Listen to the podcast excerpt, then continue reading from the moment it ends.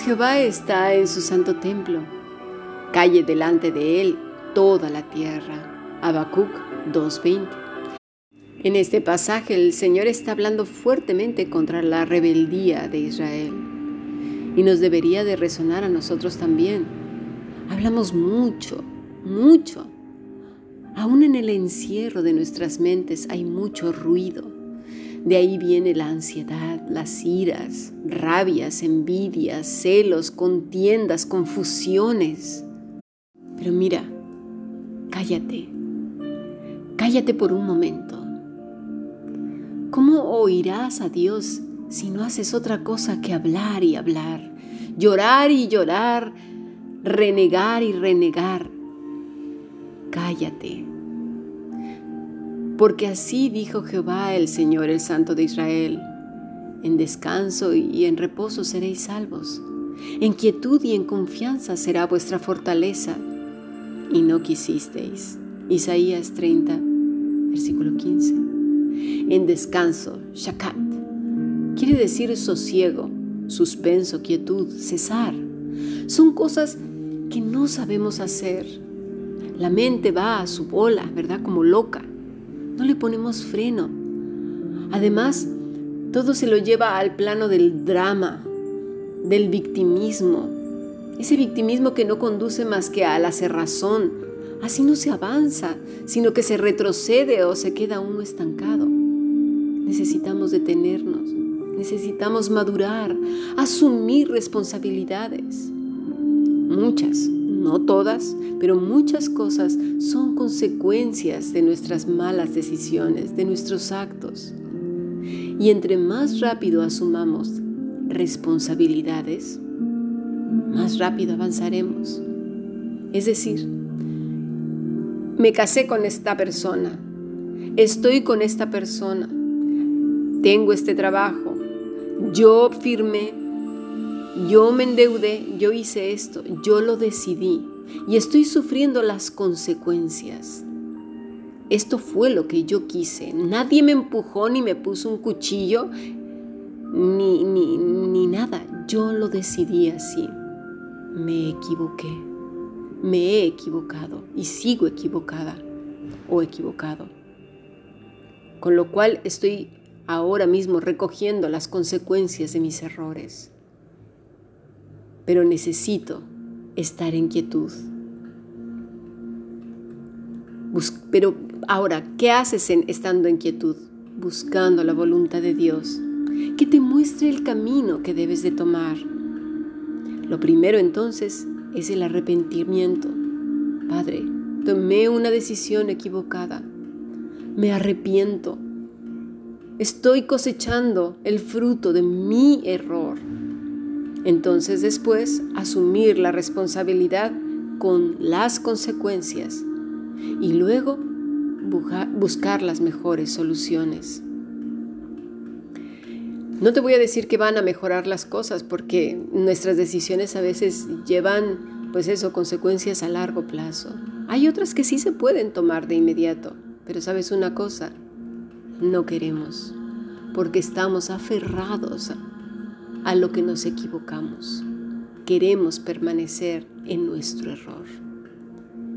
Ese es un grave problema, pero necesitamos tomar un tiempo en quietud. Ahora bien, y las cosas que no sabemos cómo ocurrieron, ¿sí? Como accidentes y cosas así, necesitamos descansar en el Señor y buscar qué hacer. Mira, por ejemplo, en el caso de este matrimonio de Zacarías y Elizabeth, no eran consecuencia de nada, simplemente llegaron. Pero ¿qué hicieron? Esperar en quietud. ¿Cuánto tiempo? Ellos esperaron años, eran ancianos. Esperaron en quietud en el Señor. Dice Isaías 30:15, en quietud y en confianza será vuestra fortaleza. Habla como Mm, de un lugar de refugio. No me estoy refiriendo a las ciudades de refugio, no, no, no, sino como un lugar de refugio, como si fuera la torre fuerte que habla David, como el castillo que habla David. no, no habla de la palabra confianza que nosotros comúnmente conocemos. Sí, por ejemplo, la primera mención del adverbio betach, que es esta palabra, destaca la situación de una ciudad que se siente segura de que no la ataquen. Por ejemplo, dice en, Génesis 34, 25, dos de los hijos tomaron cada uno su espada, fueron contra la ciudad que estaba desprevenida. Lo entendemos un poco, por ejemplo, en pasajes como Proverbios 19 o 1.33, Betach subraya confianza en que nada malo habrá de pasar. El que camina en integridad anda confiado, pero el que pervierte sus caminos será descubierto. El pueblo de Israel habitó seguro y alejado de cualquier mal o peligro porque Dios le mantiene completamente seguro. Es decir, esta condición depende de su fidelidad a Dios, de lo que dice Jesús, que vivamos como apegados a Él. Entonces, estad quietos y conoced que yo soy Dios. Seré exaltado entre las naciones, enaltecido seré en la tierra. Salmo 46, 10. Quietos, Rafa. Ya hemos visto esta palabra antes, ¿verdad? Quiere decir aflojar, aplacar, detener. Para el hombre de hoy eso es imposible. Para mentes que no paran de parlotear y reclamar a Dios por todo, ¿Cómo, ¿Cómo van a escuchar? ¿Cómo van a estar quietos si su cabeza es como un torbellino? Los conocemos, ¿verdad? Los torbellinos o tornados.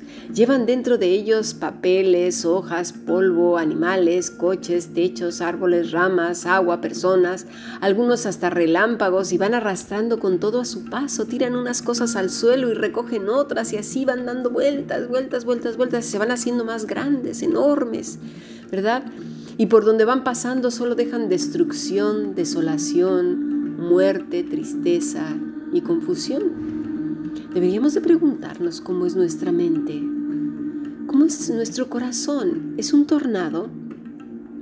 Quizás necesitemos un tiempo como Zacarías o Elizabeth, sin hablar, sin quejarnos, sin llorar, estar en quietud, simplemente en quietud ese es un asunto muy difícil para los locuaces que les encanta ser el centro de todo, las víctimas, los santurrones, los religiosos. Asuntos muy difíciles. Conoced. A veces no conocemos ni, ni, ni siquiera nuestras propias personas. ¿Cuántas veces hemos hecho cosas que decimos no sabía que era capaz de hacer tal o cual cosa? Yo creía que era así o asá, pero me di cuenta que no era así. ¿Cuántas reacciones que realmente llegan hasta asustarnos de nosotros mismos? Menos vamos a conocer a nuestras parejas, ¿verdad? A nuestros hijos y familiares. El corazón del hombre es muy, muy engañoso, es voluble, un día es y mañana ya no es. Un día te dice te quiero y al día siguiente ya no, ¿verdad? Entonces, ¿cómo conocer a Dios si somos un torbellino? ¿Cómo? ¿Creemos que lo conocemos por memorizar versículos? ¿Por saber o creer saber cómo utilizarlos? ¿Cómo si no paramos? ¿Cómo si somos religiosos, si tenemos nuestros propios recursos confeccionados a nuestra imagen y semejanza? La palabra es yadá, que quiere decir cuidado, descubrir, comprender, discernir, distinguir, percibir, examinar, cuidar, saber, conocer, diligente observación. ¿Cómo podrá un locuaz que no tiene otra cosa que vivir por vivir, que habla y habla, llora y llora, riñe y riñe, se enfada, que es un torbellino de emociones? ¿Cómo tener un tiempo para Yadá, para distinguir, percibir, examinar, saber conocer a Dios de manera diligente y con observación? ¿Cómo podemos exaltar a Dios así? ¿Cómo? ¿Cómo podremos asumir incluso nuestras responsabilidades si no tomamos un tiempo de recogimiento? Y no estoy hablando de ir a una montaña encerrados en una cueva, no, nada de eso, ni siquiera encerrados en una casa o en una habitación. No, Jesús tomaba tiempo para estar a solas. No siempre tenemos esas posibilidades tampoco de ir, por ejemplo, a un retiro. No, es que no se trata de eso, para nada tenemos una gran oportunidad y eso sí que lo puedes hacer y yo también. ¿Sabes cuál es? Cerrar la boca. Es maravilloso, no necesitamos ir al Tíbet. Tápate la boca con la mano, ya verás cómo sí se puede. Simplemente con eso y calmar el corazón. Dice la Escritura que oremos en todo momento, en lo secreto del corazón, dice el Señor Jesús, mientras vamos por la vida. Mira, te daré otro consejo para hoy. Antes de responder a cosas importantes, incluyendo la agresión, un comentario mal hecho hacia tu persona, algo que quieras hacer, incluso un chisme, o algo llevado por la emoción positiva o negativa. ¿Sabes qué? Cállate. Si no te preguntan tu opinión en algo, cállate. Incluso si te la preguntan, cállate. Dame un momento, déjame pensarlo. Haz un alto. Comienza a disciplinar tu cuerpo y tu corazón. Antes de querer figurar en algo, cállate, aquieta el corazón y espera. Luego de unos minutos, quizás horas, no lo sabemos, o días, quizás no, no lo sabemos, espera en el Señor. Igual y te des cuenta que no hacía falta hablar, que no era edificante lo que ibas a decir, que te ibas a meter en problemas quizás. ¿Verdad? Pide al Señor que te enseñe a quedarte quieto, quieta, ante su presencia, esperar en Él en paz y en quietud, no que tengas la mente en blanco, no, no me refiero a eso, ¿eh? No, no, no, esas son otras cosas que no tienen nada que ver con el Señor. Sino someter todo pensamiento a su voluntad. ¿Es esto de ti, Señor? ¿Lo que estoy pensando te agrada? Aquí tienes esto que está ocurriendo, tómalo, Señor. No sé cómo actuar. ¿Quieres que intervenga? ¿Qué necesitas que haga? Tengo miedo, Señor. No puedo controlarme. Ayúdame a estar en paz. Todas estas cosas me duelen, me están agrediendo y no sé cómo contestar. No sé qué decisión tomar. Ayúdame. O sí sé, pero tengo miedo. Tengo miedo del porvenir. Ayúdame. Me da miedo renunciar a tantas cosas. Ayúdame. Quiero acurrucarme en tus brazos, acunarme en ellos. Dice el Salmo 27:10. Aunque mi padre y mi madre me dejaran, con todo tú, Señor, me recogerás. Enséñame, oh Señor, tu camino y guíame por senda de rectitud a causa de mis enemigos. Hubiera yo desmayado si no creyere que veré la bondad del Señor en la tierra de los vivientes. Aguarda en el Señor, aguarda en el Señor, alma mía. Esfuérzate y aliéntate, corazón mío espere en el Señor. ¿Crees acaso que esto hubiera dicho el salmista si hubiera estado su mente como un torbellino? No, él ministraba su alma guiado por el Espíritu de Dios. Tenemos las sagradas escrituras para aquietar el corazón. Sigamos aprendiendo. Bendiciones.